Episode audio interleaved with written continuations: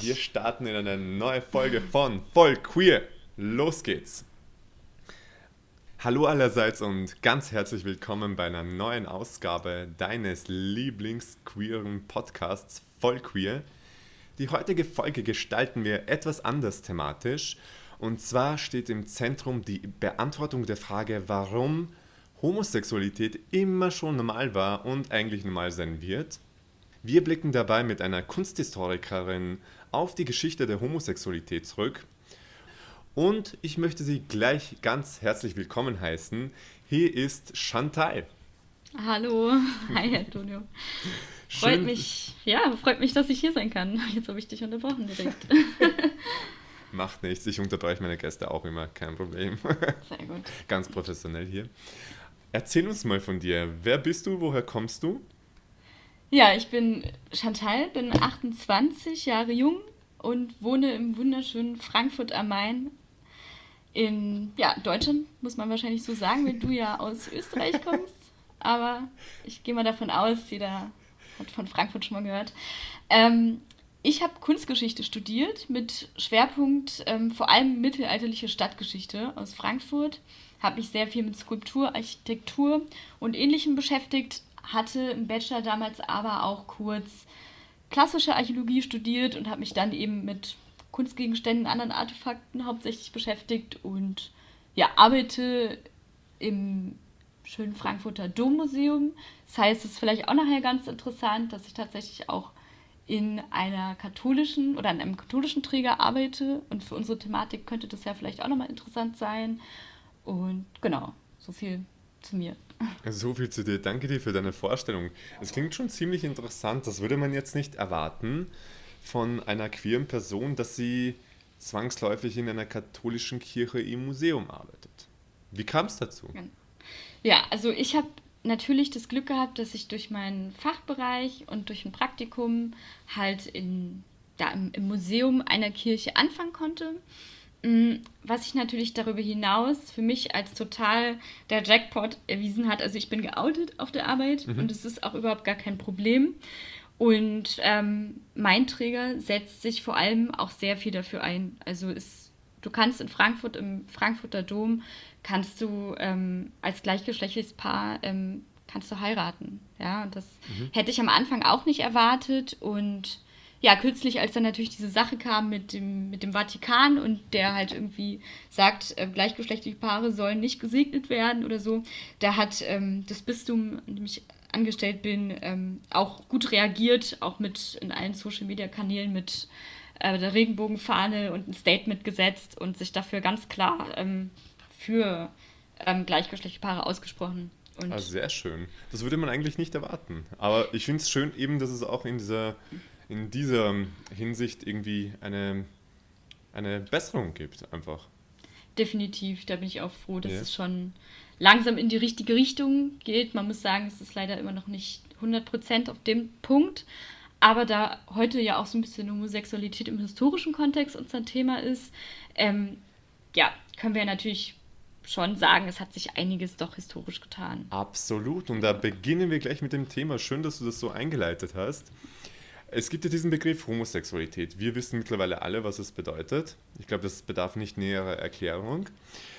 Aber es hieß ja nicht immer Homosexualität. Seit wann gibt es eigentlich diesen Begriff Homosexualität? Vielleicht kannst du dann so ähm, darauf eingehen, wie das früher genannt wurde.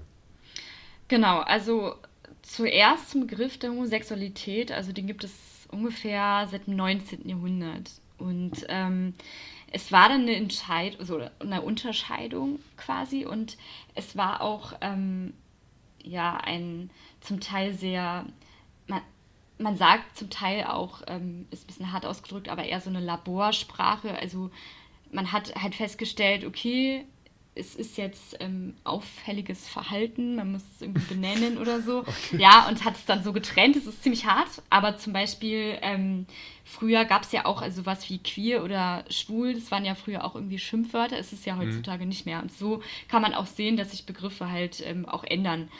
Ähm, historische Verwendung wäre beispielsweise der Begriff der Sodomie, was irgendwie total spannend ist, oder Sodomiten wäre dann diese Gruppe, sag ich also, mal. das sind ja eigentlich äh, Menschen, die Sex mit Tieren haben. Genau, das kam, das ist so die heutige Bezeichnung dafür. Das war früher noch nicht so. Das ist irgendwie auch ganz interessant. Also, ähm, das kam eher so frühe Neuzeit, beziehungsweise ja doch Heiligen Römischen Reich. Da hat man dann gesagt, dass es sowohl ähm, der Beinschlaf zwischen zwei Männern ist, als auch mit Tieren.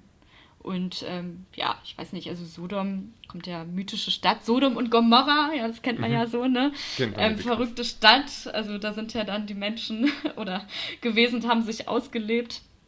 Hm, was natürlich anders spannend ist, ist, wenn man noch keinen Begriff hatte, also so wie mhm. wir jetzt die Sex Homosexualität im Griff, dann hat man es zum Beispiel in, in Lyrik, in Quellen einfach umschrieben. Also vielleicht die Handlung umschrieben oder gesagt, ähm, XY ähm, liegt neben einem anderen Mann. Also man hat es dann versucht zu umschreiben. Mhm, mh. ja. Das äh, leuchtet mir ein. Ich habe sogar mal eine Reportage geschaut, die habe ich hier auf DVD noch. Und ja, ich schaue noch DVDs übrigens. Ähm. In der Doku ging es darum, dass Homosexualität beziehungsweise Homosexuelle früher verzaubert zu sich gesagt haben. Das klang, ich fand, das klang so irrsinnig lieb einfach, wenn man zu, äh, zu, den Menschen sagt, sie sind verzaubert. Das hat irgendwie so einen positiven Nachgeschmack. Mhm. Ja, das finde ich auch ganz schön. Ich weiß nicht, hast du äh, in dem Sinne schon mal was von Homosexualität gehört? Also verzaubert sein? Tatsächlich so noch nicht, aber ich finde es schön. Doch. Oder von, mir auch, ja. Oder von Tribadi, wie das früher genannt wurde. Genau, das habe ich auch schon mal gehört. Ähm, das kam ungefähr 1600. Mhm. In Westeuropa zumindest taucht es als Begriff ja, für gleichgeschlechtlich liebende Frauen auf.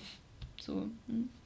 Genau, genau, das habe ich auch irgendwie nachgelesen. Was jetzt ja auch wieder was anderes bedeutet. Also jetzt ist es quasi eher eine sexuelle Handlung zwischen zwei Frauen. Also das nochmal, geht auch nochmal spezieller, also ist jetzt nicht das Thema, aber Mhm. der Begriff hat sich ja dann auch wieder weiterentwickelt. Das finde ich auch ganz spannend zu hören, irgendwie, wie sich die Begriffe weiterentwickeln. Wir waren ja vorhin bei dem Begriff Sodomie, was ja jetzt auch wieder was anderes bedeutet als früher. Wie kommt das eigentlich zustande? Wie kommt dieser We Wechselprozess oder wie man das jetzt auch immer nennen mag, wie kommt, wie kommt das? Wie passiert das? Also 100% wissen tue ich es jetzt nicht, aber ich gehe davon aus, so viel, wie vieles andere sich ja auch ändert. Also es gibt eine neue Gesellschaftsform, je nachdem, in welcher Epoche du dich befindest, dann, ähm, ja, es wird halt viel auch durch Gesellschaft geprägt und wenn du dann natürlich irgendwann in einer voll entwickelten Stadt lebst und dann gibt es auf einmal einen Rat und es gibt Gesetze und es gibt ähm, Leute, die wirklich irgendwas auch benennen. Also da geht man dann von aus, das dann, also dann hat man ja was Handfestes, eine feste Quellenlage. Mhm. Und dann ähm, kannst du ja sagen, so von wegen, okay, ab dann und dann hat man es ungefähr so genannt. Ähm, wie jetzt so eine Entwicklung kommt, ist schwierig zu benennen, weil so eine Entwicklung, ähm, ja, kriegst du in dem Moment ja dann nicht mit. Muss man dann halt hinterher schauen, genau. Aber das können wahrscheinlich dann eher so Soziologen beantworten. Mhm. Hm, ich bin wie gesagt Kunsthistorikerin. da bin ich so mit dem historischen Kontext zwar vertraut, je nachdem, was ich, ähm, mhm. womit ich mich beschäftige, aber natürlich sind die Zeugnisse, die für mich interessant sind, ähm, Kunstgegenstände, Architektur oder irgendwelche ähm, Sachen, äh, also was, was einfach irgendwie ein Bildnis ist, womit ich dann zu tun habe. Ja, ne? und da hast du mir auch schon verraten, dass Homosexualität nicht verpönt war, also nicht immer verpönt war mhm. was zum Beispiel diese Kunstgeschichte angeht. Kannst du vielleicht ein bisschen näher darauf eingehen für unsere ZuhörerInnen, was du damit meinst?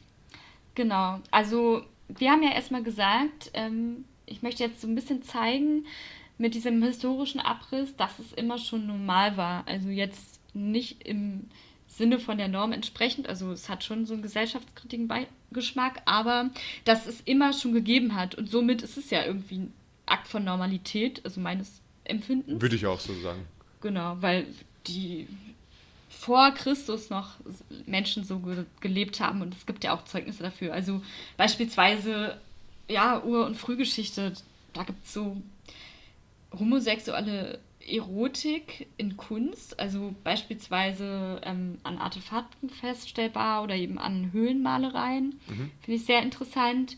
Und ähm, dann natürlich dann ein bisschen weiter, Antike, da gibt es wirklich sehr, sehr viele ähm, Quellen.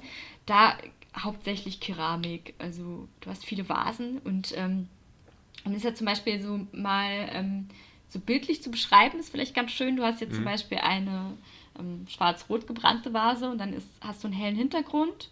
Und mit schwarz hast du beispielsweise zwei nackte Männer, die es sich jetzt gerade gegenseitig besorgen, sag ich jetzt okay. mal. Das sieht man tatsächlich so. Man sieht auch die, ja, also die Geschlechtsteile. Sagen die wir so, wie es ist. Genau. Sagen wir so, wie es ist. Genau. Nennen wir das Kind ähm, beim Namen.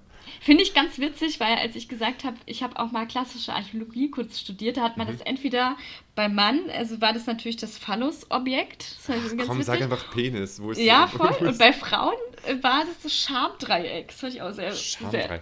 Nee, nee, nee, nichts da mit Scham. Ne? Nichts nee. da mit Scham hier. Genau, Lieben. also man sieht Penisse und nackte Männer Richtig. ohne Ende und es gibt sehr da gut. einfach sehr nachvollziehbaren homosexuell erotischen Akt, den man ablesen kann.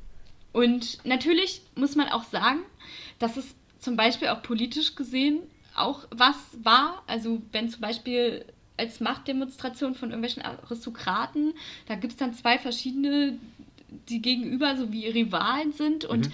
jemand zeigt, okay, ich habe das und das jetzt und ich habe den schöneren Liebhaber und den, den schöneren Mann, dann ähm, war das natürlich auch als politischen Akt auch zu verstehen. Aber das kann man ja jetzt nicht mehr nachvollziehen. Es hat Wie aber trotzdem sowas gegeben. Wie spannend, genau. weil ich ziehe gerade irgendwie zu, zu, zur jetzigen Zeit so irgendwie einen Vergleich und da irgendwie geht es auch bei Homosexuellen, habe ich das Gefühl, immer so sehr viel um Schönheit und Schönheitsideale und so weiter. Ja, und die, ähm, ja, die Bildnisse, das sind halt dann auch wirklich schön dargestellte Männerkörper, also auch mhm. durchdefinierte, ähm, trainierte Athleten auch, ne? Also das muss man dazu auch sagen, dass man da jetzt in der Antike nicht unbedingt Män also Männer drauf hat, die jetzt irgendwie also klar, also jetzt sage ich jetzt mal größer, kleiner, also von der, mhm. von der Proportion her wird es halt deutlich, ähm, es gibt ein Phänomen, das beschreibt, also es nennt sich Knabenliebe und okay. das ist, wenn jemand aus dem Adel, also ein Aristokrat oder so, wenn er ähm, deutlich jüngeren männlichen Liebhaber hat und das ist sozusagen, also vielleicht auch hart gesagt, der ist ja, kann man, ich will es nicht so ganz gleichsetzen mit dem Sklaven, aber es ist schon sehr untergeordnet, weil es mhm. natürlich dann gesellschaftlich anders bewertet wird und ja, der ist dann einfach verpartnert mit dem, mit dem Aristokraten. Yeah. Ja ich auch ganz spannend. Und da hast du dann natürlich in der Darstellung schon einen Unterschied, damit halt deutlich wird, ähm, in welcher Gesellschaftsebene du, du lebst und wer natürlich an der, an der Macht ist, sage ich jetzt mal. Spannend, dass es früher so normal war eigentlich, wie es auch heute sein sollte. Mhm. Ja, Knabenliebe also. Namenliebe, ja. Namenliebe. Und da gibt es ja auch ähm, 378 vor Christus, circa habe ich gehört, gab es so eine Militäreinheit, die hieß Heilige Schar. Und sie bestand ja ähm, ausschließlich aus homosexuellen Paaren übrigens. Das waren 300 homosexuelle Männer am Stück, die gekämpft haben gegen den Gegner. Wie cool mhm. ist das eigentlich? Also, das ist echt meine, cool das würde ich mir irgendwie absolut nicht erwarten aus der Geschichte. Das ist auch das erste Mal, wo ich jetzt ein bisschen recherchiert habe für die Folge. Das ist das erste Mal, dass ich wirklich gehört habe, dass homosexuelle Männer wirklich so offen gekämpft haben. Offen mhm. homosexuell. Aus einem kunsthistorischen Blick heraus, wie bewertest du das? Ich finde, also natürlich, was das natürlich ausmacht, wenn jemand sich so zusammenschließt, also gerade was auf militärischer Ebene passiert, dann hast du natürlich auch für dich selber, ähm, du wirst zu einer Einheit, ne? Und du machst dich auf der einen Seite zwar angreifbar, weil es wahrscheinlich, aber auf der anderen Seite vielleicht auch gar nicht, weil ähm, ja Männer eben halt die gegangen sind, die auch ähm, gekämpft haben. Und ähm, was ich ganz witzig finde, mhm. oder was heißt witzig, aber auch irgendwie ganz interessant, ist, dass ein paar Jahrzehnte später, ungefähr bei ähm, Alexander des Großen, gab es ein Pendant dazu. Ich muss sagen, also bei, bei, bei der Heiligen Schar, du hast schön recherchiert, ist es für mich jetzt Neuland, aber ich meine, sowas auch gesehen zu haben, dass es auch ein Pendant dazu gegeben hat. Also vielleicht fordern wir andere Experten nochmal auf, sich da einzumischen. Schön mal Bezug zu nehmen, aber. Aber es ist ja nun mal so irgendwie, dass diese, diese ganzen historischen Quellen, die es gibt für gleichgeschlechtliche Liebe, da geht es eher um Liebe zwischen Männern als um Liebe zwischen Frauen. Mhm. Woran liegt das? Wo verortest du diesen Grund dafür? Also ganz klar geht es natürlich zum ersten zurück, was ja auch eine ganze Weile so war, die Rolle der Frau. Ne? Das muss man mhm. natürlich erstmal hinterfragen und ähm, gerade auch im, also ich kann jetzt zum Beispiel ganz gut sagen, am, am Mittelalter, weil das jetzt auch mein, mein ähm, Schwerpunkt äh, ist, ist natürlich so, dass die Kinder zu Hause, äh, die Eltern, nochmal, die Frauen sind zu Hause, jetzt bringe ich alles durcheinander, die Frauen sind zu Hause und umsorgen sich um die Kinder und sie sind ja in der Regel nicht so ähm, beruflich ähm, irgendwo angesehen wie, wie die Männer. Also klar machen sie auch ihre Sachen wie irgendwie nähen oder ähm, irgendwelche, ja, ähm, Aufgaben, also, gibt, also wenn du jetzt im Kloster wohnst, dann ist es auch natürlich nochmal anders zu bewerten, aber ähm, der Mann macht ja meistens irgendwas Handwerkliches oder so. Und der Mann, der geht dann auch im Mittelalter vor allem raus und geht ins, ins, ins Bad. Also es gibt viele Bäder. Ja? Da kannst mhm. du dich sowohl, was der Name auch sagt, reinigen. Wobei ich glaube, es ist besser, wenn du im Mittelalter nicht in ein Bad gehst, um dich zu reinigen, weil du, glaube ich, ohne Krankheit reingehst und mit Tausenden wieder raus. Aber in, in, in diesen Bädern Dieser ist Typ quasi, kommt ein paar Jahrhunderte zu spät, glaube ich. Genau. Und in diesen Bädern passiert aber irgendwie folgendes: Du kannst eigentlich für alles reingehen. Hast du Zahnschmerzen, gehst du zum Bader. Hast du das und das, gehst du zum Bader. So. Dann, was auch gut ist, ähm, willst du als verheirateter Mann mit einer Prostituierten schlafen? Ja, gehst du auch ins Bad. Und da ist es natürlich dann auch so passiert, dass es so ein Raum war, wo du, da gibt es auch ganz viele Quellen, die man sehen kann, ähm, wo sich die Menschen ein bisschen ausgelebt haben. Mhm, spannend, mhm. erzähl mir mehr. Genau, und es gibt natürlich dann, gerade auch von der Kirche oder so, gibt es natürlich dann so ähm, auch Verbote oder Regelungen. Aber im Mittelalter, also gerade so in einigen, also ich, ich würde es jetzt nicht das ganz gesamte Mittelalter durchziehen, aber man kann sich so vorstellen, dass man vieles gemacht hat in diesem Bad, aber keiner spricht mehr drüber. Und Im Endeffekt ist es ja dann eigentlich auch egal. So. Nee, nee, nee, bleib bei den juicy Details hier. Was so. hat man in diesem Bad gemacht? Ach ja, also da kann man von ja, verschiedenen ähm, Sexualpraktiken, also auch hin bis hin zu, was man jetzt irgendwie ja, Orgien nennen würde, ist ja sicherlich auch mit passiert. Dann mhm. kannst du auch trinken und irgendwie feiern und keine Ahnung was. Also ich stelle mir das so ein bisschen vor wie so einen mittelalterlichen Swingerclub vielleicht. Also ich war noch nie im Swingerclub, aber irgendwie... Ja, das ist, das ist auch interessant. aber ich stelle mir das so ein bisschen vor, dass du dann irgendwie so ein, wie so ein Safe Space hast, wo du ja. eigentlich so alles kriegst und ähm, dich total ausleben kannst. Ähm, ja, und dann ich habe gerade irgendwie, ich spinne gerade wieder so eine Analogie zu, zu, zur jetzigen Zeit. Irgendwie nicht mit Swingerclubs. Ich sehe da eher so diese, diese ganzen Saunas, zu denen die Männer ah, gehen. Mh.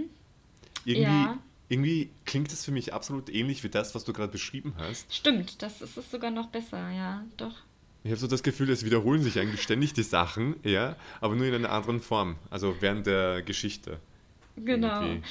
Ja, aber was auf jeden Fall daraus dann irgendwann resultierte, also die Rolle der Frau ist nun mal so ein bisschen ähm, eine andere und es gibt ähm, oder es gab auch zum Teil in einigen Epochen die Annahme, ja, die Frauen, die haben keine Sexualpraktik. Das machen die, sowas machen die nicht. Und deswegen mhm. gibt es ziemlich viele, aber es ist natürlich auch an der männlichen Stellung, also was der Mann im, im Beruf ist, ob der sonst wo ist. Es war halt einfach so, gibt es dazu unglaublich viele Quellen. Und was ich eben halt auch schon gesagt habe, dass es natürlich dann auch zum Teil politische Akte waren und Frauen sind ja nicht in der Politik in der Zeit. Mhm. Lange, lange nicht. Und ähm, insofern ist es dann erstmal von vornherein schon mal logisch, dass es mehr Quellen für Männer gibt, weil sie waren dann einfach präsenter. Oder auch, weil die Quellen selbst von Männern abstammten. Könnte das auch der Fall sein? Das kann definitiv auch der Fall sein. Genau. Aber es gab ja dann irgendwann, also es gibt ja zum Beispiel, ich weiß nicht, ob du weißt, ähm, dass der Begriff lesbisch von der Insel Lesbos kommt, also das ist griechischer ähm, mhm. Begriff. Und da gab es, glaube ich, ich glaube, Dichterin oder irgendeine Lyrik, also die hat auf jeden Fall über lesbische Liebe geschrieben, Sappho, und die kam von Lesbos und deswegen heißt, also kommt der Begriff von der Insel und man sagt lesbisch zwischen zwei äh, gleichliebenden Frauen. Also das, der Begriff kommt von da. Mhm. Finde ich zum Beispiel interessant, dass es ja sowas trotzdem gibt. Obwohl Männer mehr Quellen haben, haben Frauen ja auch genug. Ja, also, definitiv. Was heißt genug? Aber es gibt schon welche. Man muss halt ein bisschen gucken. Aber es gibt sie. Definitiv, das wollte ich auch sagen. Wenn man sich da wirklich reinkniet in diese ganze Recherche, was du wahrscheinlich auch in deinem Studium getan hast, ich werfe es dir einfach jetzt mal vor. Mhm. Und denke ich mir auch, dass es genug Quellen geben wird für Frauen, aber wahrscheinlich ist die Quellenlage einfach viel, viel höher um einiges bei Männern. Mhm, Deswegen, definitiv. Und da hast du mir auch schon mal verraten in unserem Vorgespräch, dass es ähm, einen Benediktinermönch gab, der über Sexualpraktiken zwischen Männern geschrieben hat. Mhm. Kannst du da vielleicht näher drauf eingehen, beziehungsweise uns ein bisschen so in dieses Thema einführen, was es mit diesen diesem Mönch zu tun hat, mhm. diesem Buch und den Sexualpraktiken. Also im Prinzip kann ich es jetzt nicht so extrem vertiefen, aber man muss sich vorstellen eben, dass ähm, so im Frühmittelalter, so in, in Europa, so größtenteils ähm, ist homosexuell noch Homosexualität legal und einigermaßen akzeptiert. So, außer jetzt in Spanien war dann schon nicht mehr. Und im Verlauf des Mittelalters ist ähm, dann Homosexualität ganz klar durch die Kirche eine Sünde. So, und wird gesellschaftlich nicht akzeptiert und später dann eben verboten. Das muss man trotzdem so sehen. Mhm. Aber deswegen ist es vielleicht so spannend und hat dich natürlich jetzt auch in unserem Vorgespräch gereizt, dass es trotzdem in dieser Zeit, also ungefähr 1051, dass es eben diesen ja, Mönch gab aus dem Benediktinerorden, aus dem Kloster quasi, der im Kloster ein Buch verfasst und eben dann wirklich in diesem Buch festhält, Sexualpraktiken zwischen zwei Männern, wie du auch schon gesagt hast. Das ist ja vor allem sehr spannend, weil er innerhalb dieses Buches festgestellt hat, dass es unter Priestern weit verbreitet ist. Mhm, Aber ich gehe davon aus, spannend. weil er natürlich dieses Buch auch im Kloster schreibt, dass vieles zum Teil wahrscheinlich auch natürlich Eigenfantasie oder Eigenveranlagung vielleicht auch passiert ist oder durch Beobachtung. Und das finde ich trotzdem ganz spannend, weil die, die Menschen, gut, es kommt darauf an, an welchem Orden du angehörst. Jeder lebt ja nochmal anders demütig, also kommt darauf an, unter welchem Heiligen du da auch irgendwie bist. Und da gibt es ja ganz viele verschiedene Regeln. Aber ich gehe davon aus, weil die Kirche das so konsequent gesagt hat, okay, es ist irgendwann eine Sünde und du bist als demütiger Mönch irgendwo und fängst an, sowas zu schreiben. Das ist natürlich total, total krass. Also. Ja, äh, äh, kann man sich irgendwie in dieser Zeit gar nicht vorstellen, dass es das gab? Nee, tatsächlich nicht.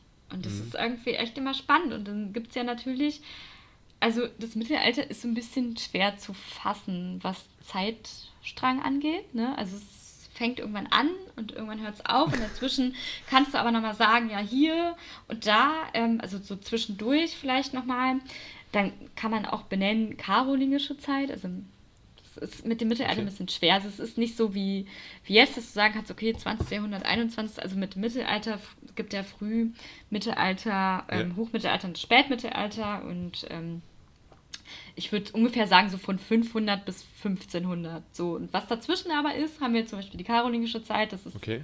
9. Jahrhundert. So. Und in diesem 9. Jahrhundert, was gab es da für spezielle, sage ich mal so, kunsthistorische Gegebenheiten, was Homosexualität mhm. angeht? Kunsthistorisch wahrscheinlich nur verbildlicht. Es gab nämlich vor allem während der karolingischen Renaissance ja wirklich verschiedene Werke ähm, vielschichtiger homoerotischer Dichtung. Ja, oh. sehr schön.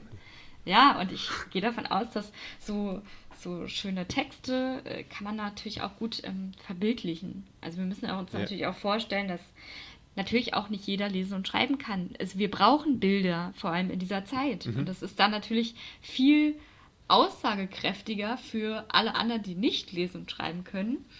und deswegen finde ich das auch so faszinierend, dass, dass man deswegen auch so viele Bildnisse hat, die man auch klar einordnen kann als dieses und nicht dieses, ah, aber die liegen doch nur zusammen und hm, vielleicht ist die da haben ja sich einfach nur gern. Die haben so. sich einfach nur gern. Ja, genau, sondern es wurde natürlich, gehe ich davon jetzt mal stark aus, wirklich sehr krass dargestellt, dass du es halt auch als Laie wirklich ähm, ja. weißt.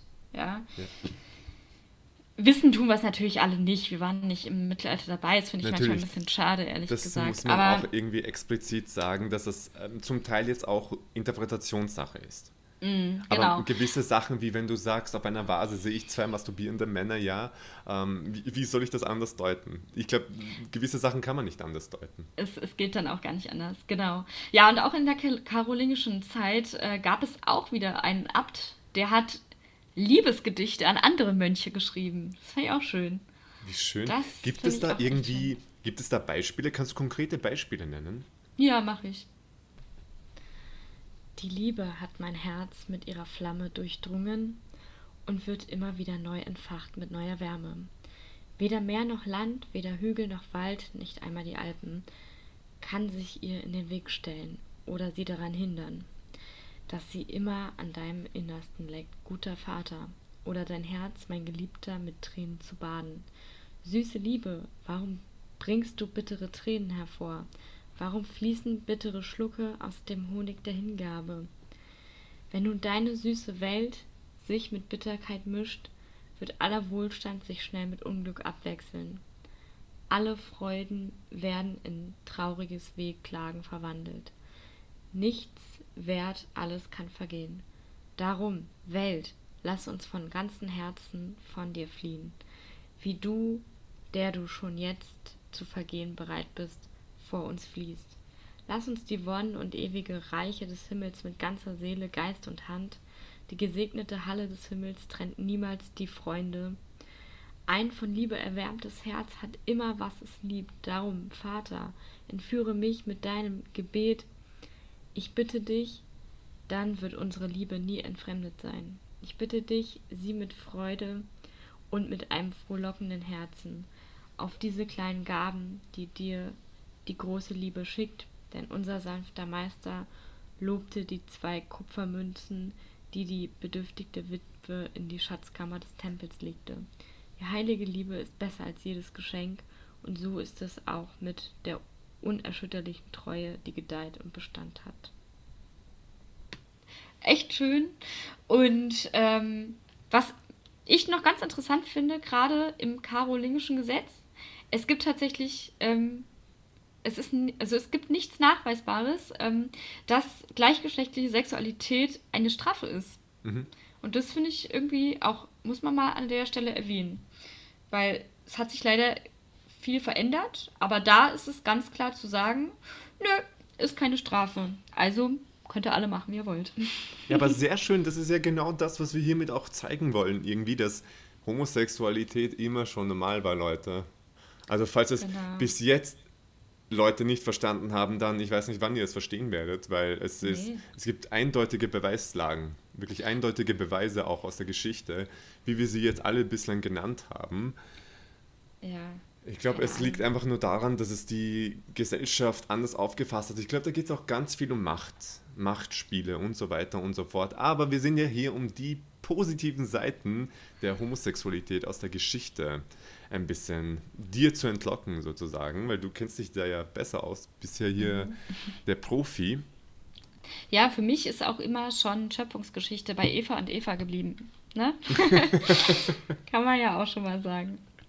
Ja, genau. Also das war so ungefähr die Zeit. Das finde ich echt mal ganz spannend. Ähm, ja, weiter später ähm, kann man dann natürlich sagen, also haben wir natürlich die, die Zeit der Aufklärung und ähm, was haben wir noch? Französische Revolution und dann später haben wir dann natürlich, was wir jetzt viel, viel besser auch bewerten können, also als KunsthistorikerInnen, gerade jetzt 20. Jahrhundert. Also mhm. da haben wir beispielsweise so ganz, ganz viel, ähm, auch gerade was, was KünstlerInnen halt irgendwie äh, gemacht haben in New York, 60er Jahre. Da haben wir ja auch viele Kampagnen, auch ähm, ich, beispielsweise Keith Haring mit seinen, ähm, wenn du Keith Haring googelst, das, das kennt man einfach. Das sind so wie so, so Strichmännchen mit so einem Herzchen und so. Und der hat sich genau. auch natürlich viel ähm, eingesetzt, eben halt so mit AIDS-Kampagnen und ähm, weil gerade dann diese Zeit war mit diesen ähm, Hafenpiers in, in New York und in, in, dem Zeitraum, also wir haben auch Andy Warhol, der äh, homosexuell ähm, offen gelebt hat. Und dann, was ich aber auch ganz spannend finde, gerade in der Zeit halt auch, also 20. Jahrhundert, mhm. Habe ich in New York auch mal ein Bild gesehen und noch ganz andere, also ganz viele andere. Also es gibt dann schon feministische Kunst und es gibt aber auch so eine Art ähm, so Queer-Codes, also vielleicht so eine Art Codierung im, im Kunstbusiness, sage ich jetzt mal. Also, dass die Leute aus dieser Subkultur, weil es war dann später irgendwann dann eine Subkultur auch, dass sie diese Symbolik für sich verstehen, aber eben ähm, das System nicht. Okay. So, das, ist ich, das ist wie diese Handkerchief-Codes von Homosexuellen früher, die halt in ihren Hosentaschen Taschentücher oder so Tücher getragen haben. Und diese Tücher hatten verschiedene Farben, damit man den anderen Homosexuellen signalisiert, worauf die Person steht. Genau. Das ist sowas ähnlich. Was gab es da für Codes? Also, weil du das im Sinne der Kunst erwähnt hast. Also, das sind dann tatsächlich auch Symbole. Also, ähm, dieser rosa Winkel nennt sich das. Und ähm, war dann halt, wie gesagt, ein, ein Symbol. Und die sieht man dann, also ich weiß nicht, keine Ahnung, man hat das in San Francisco gesehen, bei der Pride-Parade. Und es gibt auch ansässig dafür, also einen Park, der heißt Triangle Park. Und ähm, dem ist dann halt ähm, Homosexuellen, die verfolgt worden sind, gewidmet. Also es ist dann schon so ein, so ein Symbol, was man hat. Zum Beispiel, es gibt auch in der Kunstgeschichte ein, das ist im Brooklyn Museum, eine Installation von Judy Chicago, die auch ähm, sehr feministisch war. Und sie hat, das, das, die Installation heißt The Dinner Party. Und das, der okay. Tisch ist auch ein Dreieck. Und an diesem Dreieck sind gedeckt für alle ähm, wirklich feministischen Akteure, also eine Georgia O'Keeffe oder eine Wolves oder sonst was. Und da wurde, sind die Namen dann gedeckt. Das ist auch ganz, ganz spannend. Also da kann man das dann schon sehen, dass zum Beispiel dieses Symbol des Dreiecks doch immer wieder kommt. Dass es quasi ja. immer wieder weitergesponnen wurde. Genau, also das ist ja so heute irgendwie auch, also es hat sich ja dann irgendwann die, die ähm, Regenbogenflagge entwickelt und das nehmen wir jetzt zum Beispiel bei der, bei der Pride vielleicht auch irgendwie, ich habe ein T-Shirt, habe das angezogen und dann ist es ja auch wie so ein Symbol, dass ich irgendwie ähm, präsentiere, ähm, ich repräsentiere das jetzt und ich bin aber auch mit dabei und das kannst du dir quasi in der Kunst auch vorstellen. Nur dass jetzt halt diese Codes und Symbole ja offensichtlich für alle sind, das war mhm. es damals nicht. Genau. Wie sind die Leute an diese Codes gekommen? Also wie hat man diese Codes... Oh, oh. Ups, Randale. ähm, Genau, also das ist ja ungefähr dieses, was man sich vorstellen kann, diese homosexuelle Identität, die sich quasi dann irgendwann gegründet hat, also ähm, Subkultur, Communities. Und wenn du da halt immer hingehst, weil das da natürlich dein sicherer Ort ist, dann ähm, denkt man sich da auch welche aus und dann hat man das ja. Und ich weiß nicht, also es gab ja auch, was ich gesagt habe mit Andy Warhol und dann diese berühmten Sachen im Studio 54 und keine Ahnung, wie diese ganzen Sachen da alle heißen. Und dann gehst du ja dahin und kriegst das ja mit und dann sind ja auch KünstlerInnen vor Ort, die das dann auch gleich aufgreifen und verarbeiten. Ja. So kann man sich das vorstellen. Ja. Also es hat sich wahrscheinlich über Jahre hinweg etabliert. Das ist jetzt nichts, wo jemand ein Meeting quasi in die Welt gerufen hat und hat gesagt, so sehen die Codes aus, sondern das hat sich irgendwie mit der Zeit wahrscheinlich. Genau, also es ist natürlich auch als Prozess zu sehen. Ne? Also jetzt ja. können wir so einfach sagen, ja, okay, dann und dann ungefähr war es so. Ist natürlich unfair, weil in der Zeit ähm, ist es ja total gefährlich, so auch zu leben, offen. Und ähm, dann sowas heimlich irgendwie zu machen, das, das ist schon ein Prozess. Mhm. Also das, ja. Ja, schön. Also ich finde es schön, diesen Überblick mal bekommen zu haben, weil ich kenne mich mit Geschichte ehrlich gesagt gar nicht aus. Und ich hoffe auch, dass unsere Zuhörerinnen einen schönen neuen Input bekommen haben und ein bisschen was anderes bei Vollqueer gehört haben, als das, was sie gewohnt sind. Ich möchte dich zum Abschluss fragen, was du den ZuhörerInnen von Vollqueer mitgeben möchtest. Ja, auf jeden Fall möchte ich mitgeben, seid ihr selber, seid laut, seid sichtbar, seid bunt und ja, lebt wie ihr wollt und liebt, wen ihr wollt. Richtig so, wir unterschreiben das alle, glaube ich.